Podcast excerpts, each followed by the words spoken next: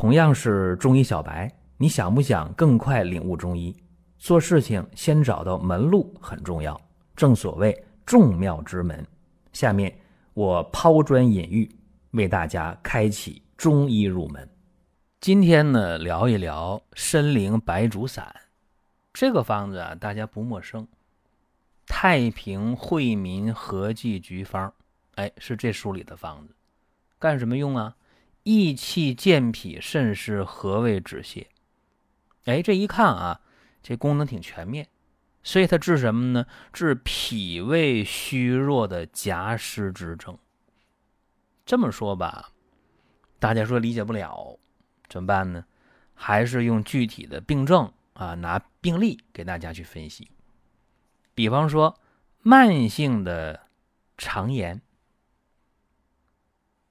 男性。四十五岁，反复腹痛、便溏三年，一吃生冷的、油腻的，就拉肚子了，就腹泻。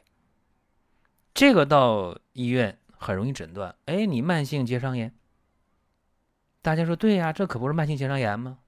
生冷油腻吃不了，一吃就拉稀。去年端午节的时候出门旅游，舟车劳顿呢。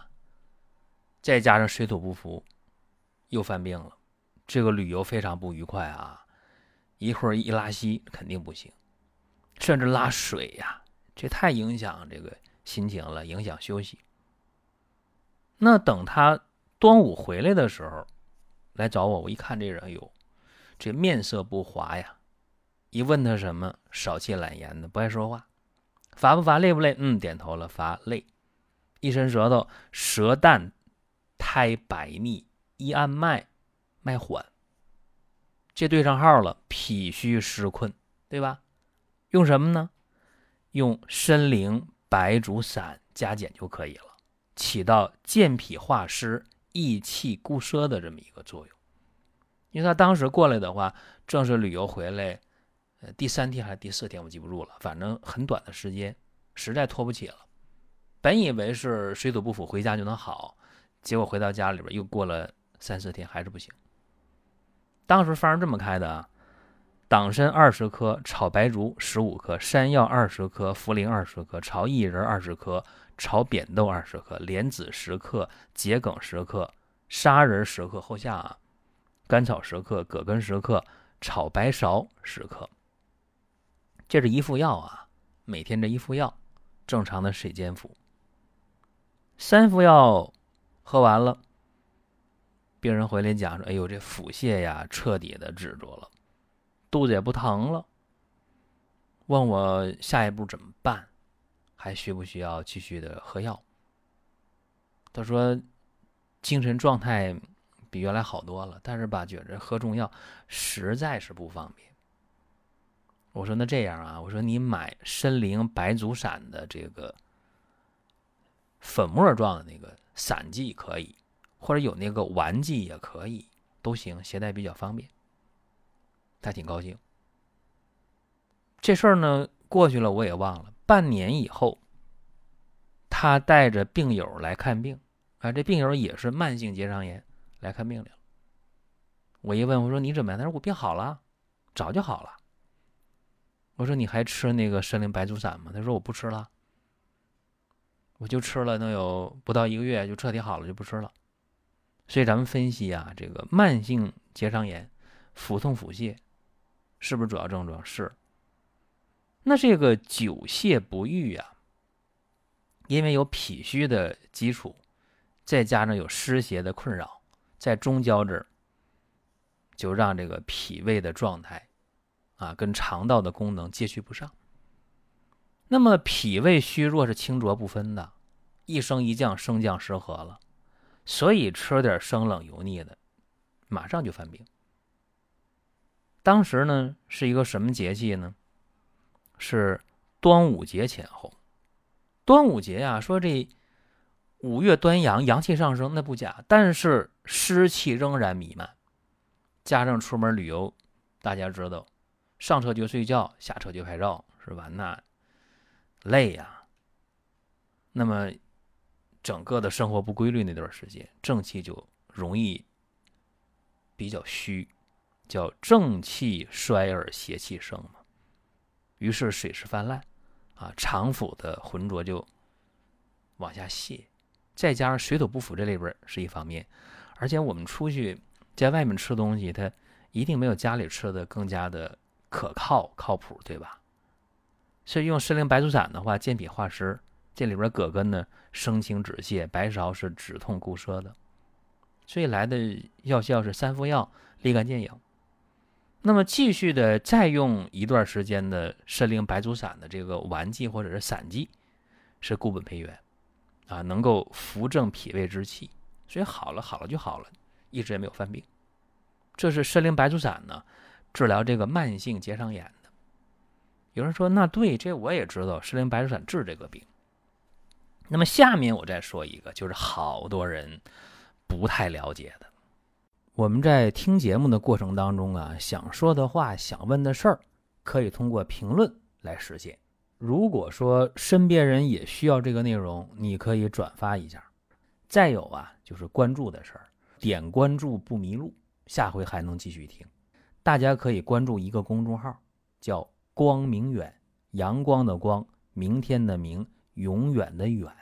这个号啊，每天都有内容的持续更新，方便大家了解最新的动态。点赞、关注、评论、转发。这几个动作一气呵成，感谢各位的支持和捧场。用参苓白术散治疗高血压肾病。女病号六十二岁，他说两个月前嘛开始出现排尿浑浊呀，这两个腿肿了。一问病啊，说你怎么样啊？心脏怎么样？血压怎么样？哎，他说我高血压七八年了。一看这人啊，面色白。啊，没有血色，说几句话就喘，胃口怎么样啊？不爱吃饭，血压怎么样？梦多。一看舌头，舌质淡红，苔白厚腻。再看看脉象啊，脉象是沉带脉。好了，这什么病啊？心脾阳虚啊，水湿内停，所以当然是温补心脾了，利水渗湿呗。参苓白术散。加减啊，党参二十克，茯苓十五克，白术十五克，甘草五克，山药二十克，白扁豆二十克，砂仁十克后下，薏仁十克，莲子十克，益母草十克，苍术十克，黄芪二十克，桂枝十克。水煎服啊，每天一副药，连用十副药以后，这个双下肢的水肿消了，就两条腿不肿了，但是这个尿吧。还有点浑浊，但比过去好多了，说明什么？说明有效，有效接着用，原方不动，再用七副药，哎，这尿的浑浊消失了，怎么样？高血压的肾病解决了，腿的肿没了，尿里边也不浑浊了。其实你讲高血压肾病这个事儿啊，大家说我明白，西医的说法对，那么西医的说法啊，这个得住院了，是吧？但是呢，我们治病呢，最怕思路不明。你说高血压肾病病在哪儿？在肾呢，在下焦啊。那么你得想，这个病中医怎么辨？心脾阳虚，水湿内停啊，根本就把这心脾放在前面，肾往后放，对吧？所以参苓白术散就能够温补心脾，利水渗湿。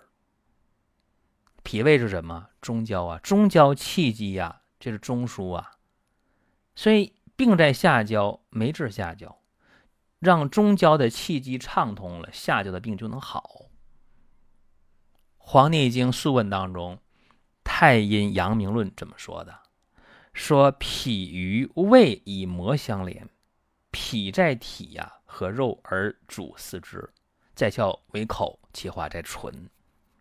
足太阴脾经又与足阳明胃经互为阴阳表里，所以临床当中啊，遇到消化道疾病，往往你说哎，这病是胃失常，你在脾上论治。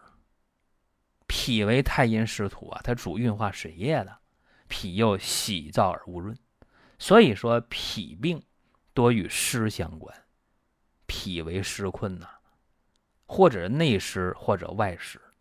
所以治湿不治脾，非其治也。这话大家听过吧？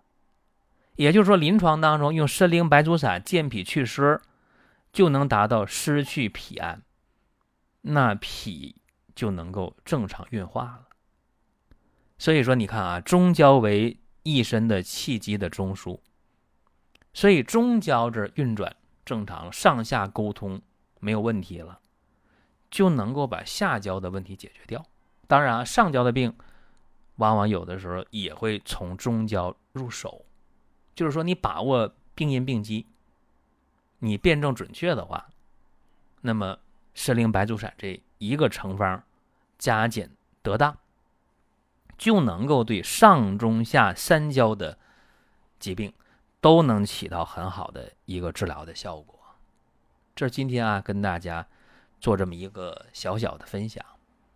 您听到这儿啊，本期音频就要结束了。如果您有什么宝贵的意见，有什么想法要求，可以留言评论。